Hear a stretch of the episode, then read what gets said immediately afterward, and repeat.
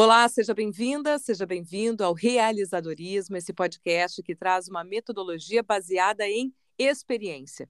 Aqui eu, Sabrina Tomasi, converso com o empresário Pedro Meneghetti. Eu falo do Brasil, o Pedro de Portugal. Tudo bom, Pedro? Olá, Sabrina. Tô bem. Como é que você está? Tudo certo. Eu vou contar aqui para quem nos ouve, então, que a cada pauta que a gente se propõe, a gente abre gavetas e às vezes revira o que está ali, né, surgindo uma série de, de questões, de novos assuntos. Então hoje a gente entra bem em trajetória que vai vai pontuar os nossos próximos episódios também. E nada mais justo do que começar pelo começo. Tudo tem um começo, né, Pedro? Tudo tem um começo. Deixa eu, antes de eu começar a falar aqui, é, eu tô, hoje eu estou gravando de casa, tá? Então, talvez uns barulhinhos de uma criança correndo é, apareçam no áudio, mas hoje eu não estou no meu estúdio móvel.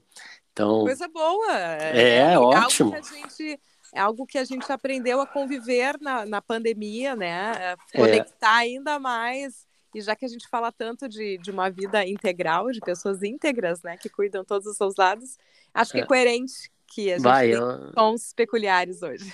Exato, e eu sou extremamente grato por isso, porque como é bom, como é bom, e é uma das, uma das coisas que, que a situação toda nos apresentou e a gente se adaptou, e também é uma situação que eu sempre quis muito, né, de poder estar próximo da família o máximo possível, e não deixar de estar produtivo e tudo mais. Então, é ótimo isso, mas é, segura, vamos falar do.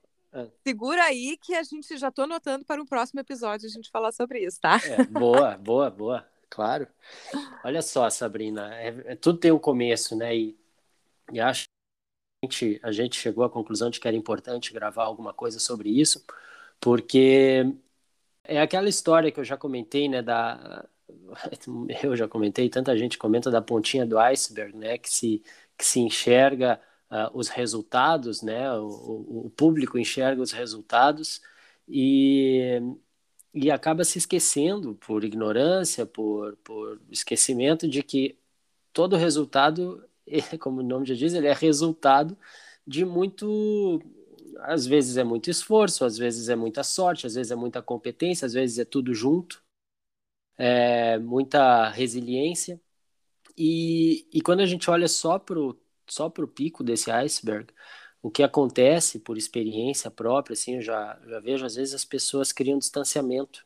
Né? Uh, puxa, esse cara aqui é um empreendedor, já passou por tantas realizações, ele hoje mora na Europa, ele é um mentor, quer dizer, é, existe essa, essa visão que cria um distanciamento, quando na verdade é, tudo tem um começo, tudo tem um processo, e a pessoa que eu me tornei hoje, provavelmente eu estou no, tô numa, numa situação que eu gosto bastante de estar, é, ainda tenho muito, muito a crescer, muito a evoluir, tenho os meus mentores para me ajudarem nessa jornada, mas eu continuo sendo uma, uma pessoa extremamente é, normal, como todos os outros, é, no sentido de tenho as minhas, a minha trajetória, tenho as minhas preocupações e tudo mais. E a minha trajetória ela não começou empreendendo, né? É, e eu acho interessante falar disso porque muita gente pode se relacionar com essa história também, né? Eu, bom, para começar do começo, eu não vou encher o saco aí de quem está escutando para falar da minha infância, não vou falar disso, mas eu sou eu sou filho de classe média, mas eu nunca nunca passei qualquer necessidade, pelo contrário, sempre tive uma boa condição de vida. É, meus pais são, são divorciados, eu moro com a minha mãe desde morei com a minha mãe desde os meus três anos de idade. Minha mãe é médica e eu devo muito a essa pessoa, né, a minha mãe, porque ela me, me ensinou realmente a, a ser responsável pelas minhas, pelos meus resultados, a ser responsável pelos meus atos, a, a correr atrás daquilo que eu queria. É, eu nunca ganhei nada é, de graça, assim, vamos dizer, né? Eu sempre fiz por merecer aquilo que eu ganhei. Ela me colocou para trabalhar muito cedo, ajudando ela, né? Ela tem um, um consultório médico e, e eu, acho que era 13 para 14 anos, eu comecei como office boy dela e ela, ela contratou a mim e o meu, e meu amigo, meu melhor amigo, que hoje, inclusive, é meu sócio, mas ela nos colocou é, no mundo do, do trabalho desde muito cedo. E isso acho que de alguma forma, acho não, com certeza, de alguma forma já começou a forjar um, um certo espírito de responsabilidade em mim, de merecimento, né? E foi muito interessante. E, e, em paralelo a isso, a, a, esse meu trabalho, eu trabalhava no período da manhã e de tarde eu ia para o colégio. E, e, e, eu também tinha essa veia empreendedora, mesmo sem saber, mesmo que inconscientemente.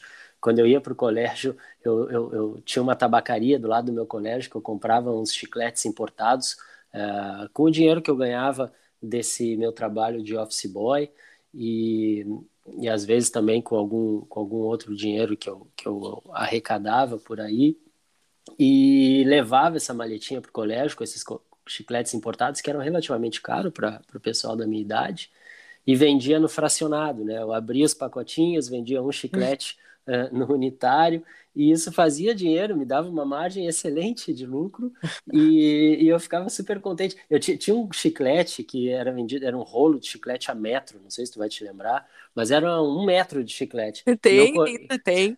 Existe ainda? E as filhas eu... adoram o chiclete a metro. pois é, eu comprava o rolo de, a metro e vendia por, por 5 é, centímetros, a cada 5 centímetros eu vendia. E fazia dinheiro com isso, e adorava. Eu não sei como e por que, que eu deixei esse meu negócio, abandonei esse negócio, mas eu, eu, eu comecei a ter essa, essa vontade de, de empreender, meio que não era nem vontade, era algo muito natural em mim, né? E sempre suportado aí por uma, um, uma mentalidade dentro da minha casa de merecimento, de fazer por onde, né? Desses aprendizados que eu tive em casa com a minha mãe, eu, eu tento transmitir para minha filha, é, agregando a isso alguma experiência adicional que eu tive, né? E aí eu, eu fui para a faculdade, estudei ah, administração Pedro, de empresa. Deixa eu pontuar um pouco aqui antes da gente pular para a faculdade, que, tá. que é tá. interessante porque nessa trajetória ainda adolescente que tu trazes, tem coisas que nós já comentamos aqui no podcast, por exemplo, a questão de validação, né? Quando ah. se tem uma iniciativa, por exemplo, de comprar um chiclete a metro, fracionar, vender e dar certo, de como isso impulsiona para seguir, né? De, de, dessa, ah, isso funciona, essa mentalidade, esse jeito, né? Então, é. as experiências, mesmo que juvenis, vão nos dando pistas, né, de, de onde é que a gente se coloca melhor. Sem dúvida, e, e imagina só quem está escutando e, e, e, pessoas que a gente conhece pararem um pouco para pensar. É muito importante a gente fazer essa análise daquilo que a gente já fez, daquilo que a gente já viveu, porque é, todo esse nosso passado é, de certa forma, matéria-prima para a gente construir a nossa vida no futuro. Sim. E, e essa, essa, essa experiência que eu tive vendendo chicletes, já, já vendi quando eu era ainda mais novo, e aí criancinha mesmo, eu, eu ganhei um, uns pó de gessos e umas forminhas de casinha. Uhum. Eu fazia eu fazia casinha de gesso, pintava e botava na, no gramado. Na época não tinha cerca no prédio que eu vivia, olha só. E botava no gramado e as pessoas que passavam na rua achavam bonitinho. Não sei se as casinhas ou se eu era por ser uma criança. Normalmente as senhoras compravam uhum. a casinha de mim. Então, é, todo mundo, não todo mundo, mas muita gente tem uma história aí de algum empreendimento que fez na infância que às vezes releva, mas que provavelmente tenha alguma influência é, nas decisões futuras que foram fazendo de vida. E até, e, hum. e até a questão das habilidades, né, Pedro, de, de serem desenvolvidas. Então, quando se hum. expõe num gramado, as pessoas passando, fazer essa, essa interação, vai se desenvolvendo uma habilidade social que hoje é algo dentro do meio eh, corporativo, do meio dos negócios, extremamente valorizado. Né? Cada vez mais se fala dos soft skills, das habilidades comportamentais, e isso se forja muito, sim, na nossa infância e na nossa adolescência. Então, esse valor das coisas que não estão uh, dentro de, uma, de um sistema de aprendizado para negócios e empreendedorismo, mas que fazem a diferença, azeitam as relações de um empreendedor, de um realizador. E que sim, vale olhar na infância para a gente ver de onde é que surgiu e como a gente desenvolveu habilidades, né? É, exatamente. E, e a, por muitos anos eu esqueci dessa minha história empreendedora infantil e juvenil. E depois que eu comecei a, a, refletir sobre tudo aquilo que eu já vivi, eu, puta, que história legal essa que eu tenho do, do, do meu, dos meus primeiros empreendimentos, né? E aí depois, é, por por entender que negócios era algo que eu gostava. Sempre tive, e isso também muito influenciado pela, pela minha mãe, pela minha tia também, sempre tive muita, muito interesse por outras culturas, por viajar, é, e, e, eu queria que o meu trabalho me proporcionasse isso tudo, né? Então eu segui, eu segui faculdade de administração de empresas, com o sonho de me tornar um dia gestor de um negócio que fosse me permitir é, viajar, conhecer o mundo, né? E fiz a faculdade, uh, acho que de alguma forma me agregou, certamente me agregou alguma coisa a faculdade, mas isso talvez também seja assunto para um capítulo mais adiante. Sem dúvida alguma, o maior valor que eu, que eu tenho hoje vem da experiência e da prática e não daquilo que eu aprendi na faculdade. Eu acho que o modelo de faculdade, infelizmente, hoje, da, das universidades, falando da administração, que é o que eu fiz, tá? Ela, ela forma é, gerentes, ela forma empregados, ela, ela, pelo menos a experiência que eu tive, ela não formou o empreendedor que eu sou hoje, né? Mas eu fiz comércio exterior, administração de empresas com ênfase em comércio exterior e entrei no mercado de trabalho. E comecei a construir minha carreira no mercado de trabalho uh, muito muito cedo, não sei se muito cedo para alguns, tarde para outros, mas para mim foi aos 21 anos de idade que eu entrei no mercado de comércio exterior, né, como uma posição de estagiário, e ali eu fui galgando experiência, fui galgando é, posições né, hierárquicas dentro da, da, da empresa que eu, que eu comecei a construir minha carreira, e sempre atrás da baia, né? Sempre ali na, na atrás da, da, escrivaninha, nunca viajando, nunca fazendo aquilo que, eu, que, eu, que me motivou a fazer comércio exterior, administração que eu ia fazer em comércio exterior. Isso estava cada vez menos, é, é, acontecia cada vez menos. Quando eu viajava, eu viajava ali para para o estado vizinho de Santa Catarina para fazer algum curso interno da empresa, mas não era, estava longe de ser aquilo que eu, que eu sonhava fui galgando, como eu disse, fui transferido para Santa Catarina, fui adquirindo responsabilidades, gerindo cada vez mais pessoas. Chegou o um momento em que, aos 27 anos, eu estava, é, fui promovido para a gerência nacional de atendimento, que era uma área super importante dessa empresa multinacional que eu trabalhava, e tinha aí uma equipe de mais de 100 pessoas é, sob minha responsabilidade. E ali foi realmente uma escola de como lidar com pessoas, gerenciar pessoas, né? Eu tava, eu me reportava direto ao CEO dessa multinacional, então eu estava numa posição hierárquica ali dentro do negócio bem interessante.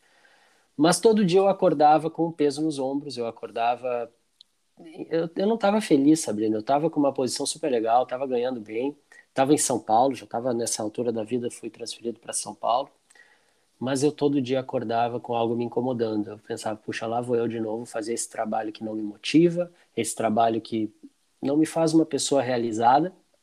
É, e isso era para mim. Existem pessoas que dariam um dedo para fazer o que eu fazia na época. É, cada pessoa tem sua motivação, cada pessoa tem o seu ponto de gênio, aquilo que gosta e que se sente é, é motivado, mas aquilo para mim não era exatamente a motivação. E até que chegou o dia que eu tomei essa decisão, a, a decisão de, pedir demissão, para seguir um sonho, que era o sonho de empreender. Ali naquele momento eu já tinha uma ideia de negócio, é, porque eu ganhei um livro que me inspirou a, a construir um, um, um, plano de negócios. E o momento mais importante, ou o segundo momento, eu digo que o segundo momento mais importante, a segunda decisão mais importante da minha vida estava prestes a ser tomado, que era tomar coragem, pedir demissão e seguir um novo rumo na minha vida. Qual era a primeira? A primeira foi em 2007, quando eu convidei uma menina que estava indo embora de uma festa ficar um pouquinho mais. Ela, essa menina se tornou a, a mulher da minha vida, minha esposa, mãe dos meus filhos e minha companheira para a eternidade. E que fez com que tudo isso se viabilizasse com felicidade, né? Porque dentro Sim. falamos de ser íntegros, é importante esse balanço entre a vida pessoal, emocional e o labor, né, Pedro? Sem dúvida alguma, isso tudo caminha junto. É, a gente não pode é, dar destaque a uma dessas áreas da nossa vida, a gente não pode dar ênfase a uma dessas áreas às custas das outras, né? A gente tem áreas que são fundamentais na vida e a gente tem que buscar o equilíbrio entre elas e nunca esquecer de cuidar de todas elas, né? Às vezes a gente acaba dando, dando uma, um foco um pouco maior para uma área em detrimento de outra, mas no, no fim de um período a gente tem que ter um balanço aí, né? Isso. Quanto tempo de meio corporativo? Eu fiquei 12 anos. 12 anos. Não, menos, desculpa, 10 anos no meio corporativo. 10 anos. Não, mas é isso, gente. É importante fazer essa, essa revisão, porque muitas vezes na, é, as pessoas estão pensando nisso. E eu até comentava com o Pedro quando a gente começou a, a, conversar aqui sobre esse episódio, de que eu, no meu podcast, que tem três anos agora, pessoas que me deram entrevistas contando que saíram do meio corporativo porque decidiram empreender lá, três anos atrás, agora já experimentaram uh, viram que não era o que elas idealizavam e voltavam para o meio corporativo. Então, cada um tem a sua trajetória, é importante também ter a experiência para não passar uma vida pensando, ah, e se eu tivesse feito, né? E se eu tivesse tentado? É. Então, aqui a gente está buscando e trazendo um pouco de legitimação, né? De espelhamento, para que você possa levantar suas próprias questões aí, quem nos ouve. É, e, e, e é isso é o realizadorismo, essa metodologia toda que foi desenvolvida a, a partir dos meus nas minhas experiências que eu acabei é, dando essa, criando essa marca, realizadorismo, mas é, é realizadorismo porque é o empreendedorismo, é tudo aquilo que eu aprendi com o empreendedorismo aplicado ao, ao desenvolvimento pessoal, porque nem todo mundo nasceu para ser empreendedor, nem todo mundo é feliz sendo empreendedor, é, só que, por exemplo, esse movimento que eu tive, ele, de, ele demandou um, o que hoje eu sei que é um conjunto de habilidades, um conjunto de atividades e ações super importantes é, para tu evoluir na tua vida, né? Que é, é que isso e, e, a evolução independe de para mim na parte profissional foi uma evolução sair do mundo corporativo e empreender. Para outras pessoas, evolução profissional pode ser sair de, um, de uma empresa que, que não, não, não traz satisfação, seja por conta do, do cargo que exerce, da função que exerce, do dos relacionamentos que tem que, que tem que se relacionar, ou dos valores da empresa, e evoluir para uma outra situação, ainda como no mundo corporativo, talvez, mas uma situação diferente. E isso demanda as mesmas técnicas, as mesmas estratégias e, e, e os instrumentos, né? Que é comprometimento com aquilo que quer, que quer para si, né? Comprometimento em ter a vida que acha que, que, que, que, quer ter. E o segundo passo é a coragem, né? A coragem vem antes da confiança, né? A confiança é o resultado desse, desse, de, um, de, uma, de uma série de quatro processos, que começa com comprometimento, passa por coragem para tomar ação, aí você vai desenvolvendo as, cap as capacidades, e depois de ter todas as capacidades que você vai ter confiança. E então tu não pode esperar estar confiante para fazer o movimento mais importante da tua vida. Você precisa ter comprometimento e coragem. Bom, então fica combinado que esse é o tema do próximo episódio: transição de carreira. Tá bem. Este foi mais um episódio do Realizadorismo, que é um podcast, mas também uma metodologia para realizar.